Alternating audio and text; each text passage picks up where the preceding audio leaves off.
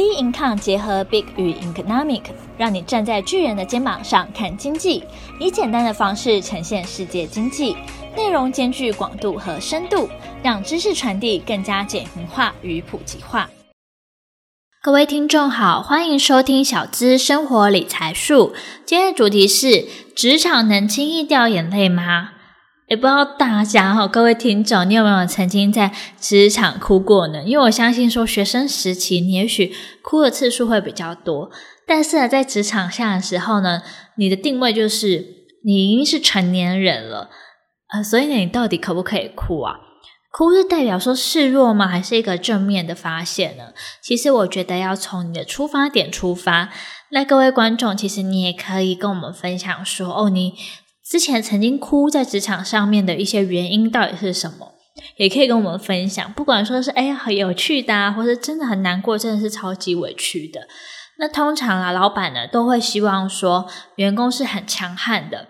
那我相信很多人也会说啊，你哭又不能解决问题，你要哭回家哭啊等等的状况。不管是同事讲，或是说同事自己的 OS，甚至说是老板直接当面就跟你讲。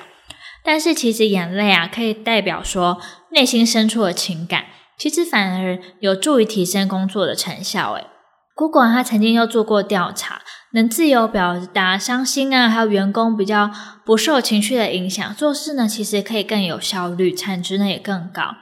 所以，我们今天其实就从不同的角度来跟大家聊聊，到底可不可以掉眼泪这件事情。因为我在看文章的时候，就看到一个主管，他分享说，他不太建议说上班族是在工作场合掉眼泪，因为会觉得说，哎，你这样子情绪控管好像有点问题，其实可以再克制一点，甚至呢会觉得说，你是不是办事能力很不好？既然是因为这样子就哭了，然后没办法去克服这些困难，所以呢比较习惯说用掉眼泪的方式来表达自己的情绪，甚至是说。呃，甚至还举个例子说，像他自己是主管的话，其实也不可能在呃下属面前就是掉眼泪吧，这样感觉会不太专业的感觉。尤其是说在对外的时候，对客户，那更不能掉以轻心，因为呢，你只要出去，就代表说是你们公司，所以不管是你说了什么话，做了什么举动，呃，喝了什么东西，带了什么东西，其实都会让客户看在眼里。所以说，如果在客户面前呢、哭哭的话，它波及的不只是你个人的专业，甚至连公司的形象呢也一并受损。所以呢，他是建议在工作的人的话，你应该学习将脆弱呢留给自己身上，在职场上呢能展现最专业的一面，在职场上呢只能展现最专业的一面。那我看 B Income 留言里面呢，其实有提到说，哦，有些人呢、他也会假哭。那办公室里面呢，不要以为说大家都很单纯，那其实有很多的暗箭。那身在江湖，哪有不挨刀的道理？如果说你直接相信别人的难过，自己心软，那会不会说，哎，别人哭一哭，结果还是自己受罪呢？我相信呢，B Income 的粉丝是有能力说自己去判断的。我相信呢，有这种鳄鱼的眼泪假哭的人，应该还是会有。甚至呢，在办公室里面啊，有些时候听我自己朋友讲啊，等等的，会说很像后宫甄嬛传这样的感觉。毕竟每个人的个性不一定一样嘛，公说公有理，婆说婆有理。那有各种的情况发生的时候呢，真的暗箭难防，所以呢，如果说是你遇到在哭泣的人的话，也是建议大家不要一开始用负面的看法去看他，但是同时呢，要保持比较功利啊、客观的角度去思考，说他怎么会哭了？他哭到底是什么原因？到底是不是为了让自己好受一点呢？还是说是真的很自责的情况？那我们这边呢，也接下来跟大家聊。能不能哭一些迷思，比如说有些人会觉得说，在办公室就该压抑情绪，保持冷静。但是如果你过度压抑的话，反弹力量可能很可怕。各位观众，你有没有在看一个韩剧《军检察官多伯曼犬》？那时候我看到的时候啊，他有一集就是在想说，有一个小胖子，他在军队里面就任人家欺负，他原本很乐观，觉得没关系啊，再忍一下就好。但是呢，他竟然有一天的时候听到欺负他人说，等到他们先退伍的话，就会去找小胖子的妈妈的麻烦。哇，这件事呢，他是绝对不能忍的。所以他一气之下就拿着枪扫射了军队，死伤人数呢非常非常多。那我们同理可证嘛，你这个情绪的事情，不要说不断的压抑，然后累积呢变成一个负能量。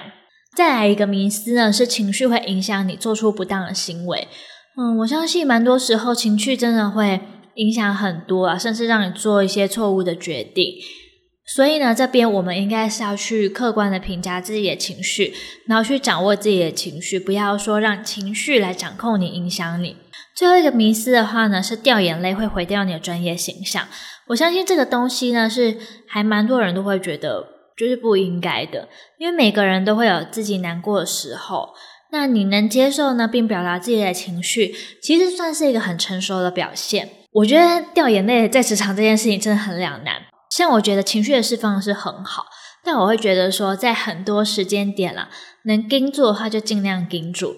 那你想掉眼泪的话，你有情绪的话，你可能去厕所，那你稍微缓一下，或者说你是回家之后呢，再做一些情绪的抒发。我觉得是这样比较好，因为我觉得在职场里面哭，对我自己而言啦，也会蛮尴尬的。那我不知道各位观众是怎么样想。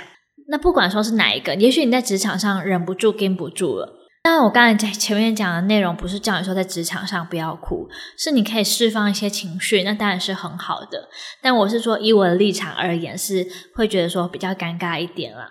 而且呢，在职场上面呢，人多嘴杂，避免你哭之后呢，会有一些其他的效应，所以你一定要讲清楚，去承认说，哦，你当下的确有情绪，那跟大家简单的做解释，避免说办公室尴尬，或者是说避免大家的猜测，然后传来传去。那到最后的时候，说不定呢，你原本只是情绪一点点的抒发，反过头来变得人多嘴杂交杂在一起之后呢，变一把利剑刺向你。而且呢，你的重点是要说，你哭是为什么去哭？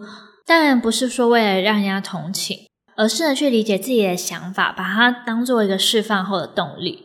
其实我们可以这样想，有些时候外界真的有好多好多的压力等等的来压着我们。但是如果呢，我们成长，把自己培养好，就会有更大的空间去发挥。因为其实我们从头到尾，我们都知道说，我们自己是选择了什么，我们自己在做什么，代价呢是什么？那除了把适时的情绪释放出来之外，也要去理解自己的想法，把它当做释放完的动力哦。那我们今天的小资生活理财术就到这边结束。大家有想法的话，可以在我们的 Instagram 或是脸书粉砖或是 Apple Podcast 上面留言跟我们做分享。那我们下期节目见，拜拜。